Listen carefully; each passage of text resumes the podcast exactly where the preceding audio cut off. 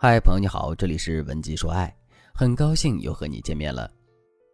莉莉丝最近很苦恼，因为和她暧昧很久的男孩迟迟不表白。莉莉丝怀疑这个男孩是不是没那么喜欢自己，可是更多的时候，莉莉丝内心还是期望两个人能够有一段美好的恋情。这种摇摆不定的心情让莉莉丝进退两难。如果自己先进一步，万一对方觉得唐突被吓跑了怎么办？如果自己也和男生一样继续暧昧不表白，日后万一错过时机，让彼此感觉消失了，那岂不是白白葬送了美好姻缘？于是莉莉丝就来找我，她说：“老师，我该怎么办呢？我是该告白呢，还是该撤退呢？”我问莉莉丝：“除了不表白之外，对方对你怎么样？你能感觉到对方喜欢你吗？”莉莉丝想了想说：“他应该还是喜欢我的，他会叫我小猪猪。”给我的备注也是这个，而且他的好友列表里，所有女生只有我一个人有昵称。此外，大家一起出去玩的时候，他会跨过他的好朋友坐到我的身边。我是一个很敏感的人，我觉得从这些小细节上还是能看出来他对我有好感。我对他应该是一个特别的存在。我之所以纠结，是因为他总是不表白，让我觉得很受挫。我觉得我看不透他的心。听到这里，我不得不佩服莉莉丝的敏感度。事实上，如果一个人对你有好感，的确会释放以下几个信息：第一个信息，他对你很偏爱，让你显得特别，比如给你起一个专属昵称什么的；第二个信息，他在肢体上喜欢靠近你，比如拍照的时候喜欢靠近你，坐座位的时候喜欢挨着你坐；第三个信息，他看你的眼神里有一股酥软的感觉，你的眼神总是可以和他不经意的碰撞，因为你在偷看他的时候，他也在偷看你。一般来说，如果你和他眼神对撞，你害羞的低下了头，他还继续盯着你看，那么他已经非常非常喜欢你了，起码他对你有很强的占有欲。第四个信息，他能陪你聊天聊很久。试想一下，一个男人下班之后和好兄弟打篮球去喝酒，不好玩吗？为什么非要和你在微信上猜来猜去的？能长时间花心思和你在微信上暧昧的男生，不是海王，就是真的对你有意思。这两者的区别是，海王对所有的女生都差不多，而喜欢你的男生会让你感觉到你和其他人有本质上的区别，他的偏爱会很明显。所以从四个信息来说，和莉莉丝暧昧的男生应该对莉莉丝真的有意思。如果一个男生真的对你有意思，为什么男生就是不表白呢？一般来说，有以下几个问题：第一，你释放的回应不够；第二，对方想让你先说出来；第三，对方仍然有一些顾虑。这些顾虑阻碍了对方想要表达的勇气，比如家庭条件、父母的意愿、未来规划等等客观主观的问题，都会影响成年人向心爱的人表白。不管是哪种原因，只要你能确认他对你有意思，并且你真的想和他在一起，你都可以用以下几个技巧去推着他靠近你。如果你也遇到了一个心仪的男生，但是你们之间完全没有进展，不要着急，添加微信文姬零三三，文姬的全拼零三三。我们的导师会根据你们的情况为你设定专属的关系提升攻略，让你的他再也离不开你。第一个技巧：暧昧回应法。暧昧回应法是指当你们的互动气氛暧昧、聊天气氛暧昧、眼神气氛暧昧的时候，你都要及时的给予对方回应。不要觉得你只要一害羞，对方就什么都能懂，更不能在男生情绪上头的时候，你因为过于害羞或者其他原因导致你不知道说什么或者陷入沉默。你的这些行为在男生眼里等同于回避，这样一来他就拿不准你的心思了，也不敢贸然表白。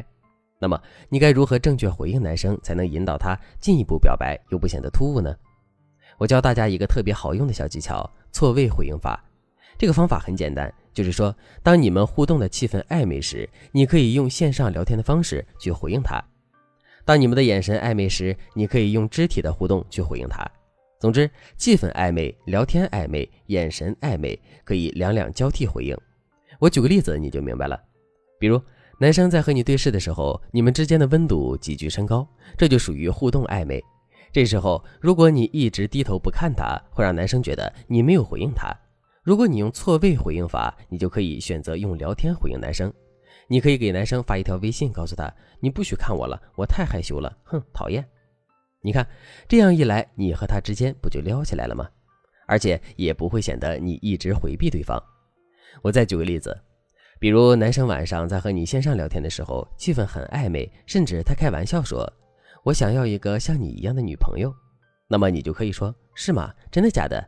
然后你就给他发语音说：“当我的男朋友可不容易，是要每天语音哄我睡觉的。”为什么这里需要你突然发语音呢？因为语音会增加你们之间的互动感和气氛感，特别是遇到你觉得不知道该怎么接下句的情况，你不妨学着用简短的语音，让对方满足你一些男女朋友才会做的事情。只要你语气撒娇一点，就能很快的让对方对你产生想象力。总之，文字聊天中的暧昧，你可以用简单的语音回应；互动时的暧昧，你可以用聊天去回应。这种错位的回应技巧，既不会让你尴尬，还会加深你们之间的暧昧情愫。你可以试一试。第二个技巧，无形催促法。无形催促法是一个连招，指的是你在通过一些技巧连用，达成催促对方先告白的目的。无形催促法要求你不能先表白，你要引导对方对你上头。一般情况下，无形催促法可以这样用：第一，先打消男生告白的顾虑；第二，让男生产生竞争心态。第三，释放足够的善意，引导对方。男生告白的顾虑有哪些呢？客观上，你们是否有阻碍？比如明年你就要去国外读研，但是男生还要留在国内，所以他犹豫了。还是对方父母有意见？还是你们的个人规划有分歧？如果你能找准对方有顾虑的点，那么你就可以逐一击破对方的顾虑。在具体操作层面，你可以说一说你对他的认可，然后通过第三人委婉地告诉对方他的顾虑都不存在。比如，莉莉丝就告诉闺蜜，因为疫情原因，自己的留学计划暂时搁浅了。她现在想创业，并且让闺蜜告诉了男生自己的规划。然后过几天，又让闺蜜悄悄地透露给男生，最近有人在追莉莉丝。果不其然，男生听了立刻问莉莉丝，最近是不是有人追求她？莉莉丝就说：“是呀，对方是一个很好的人。”这时候是问哪个男生听了心里会不酸呢？莉莉丝就可以接着说。他虽然很好，但是和你比还差一点呀。男生一听就会顺势告白了。其实有时候男生的心思比女生的心思要深得多。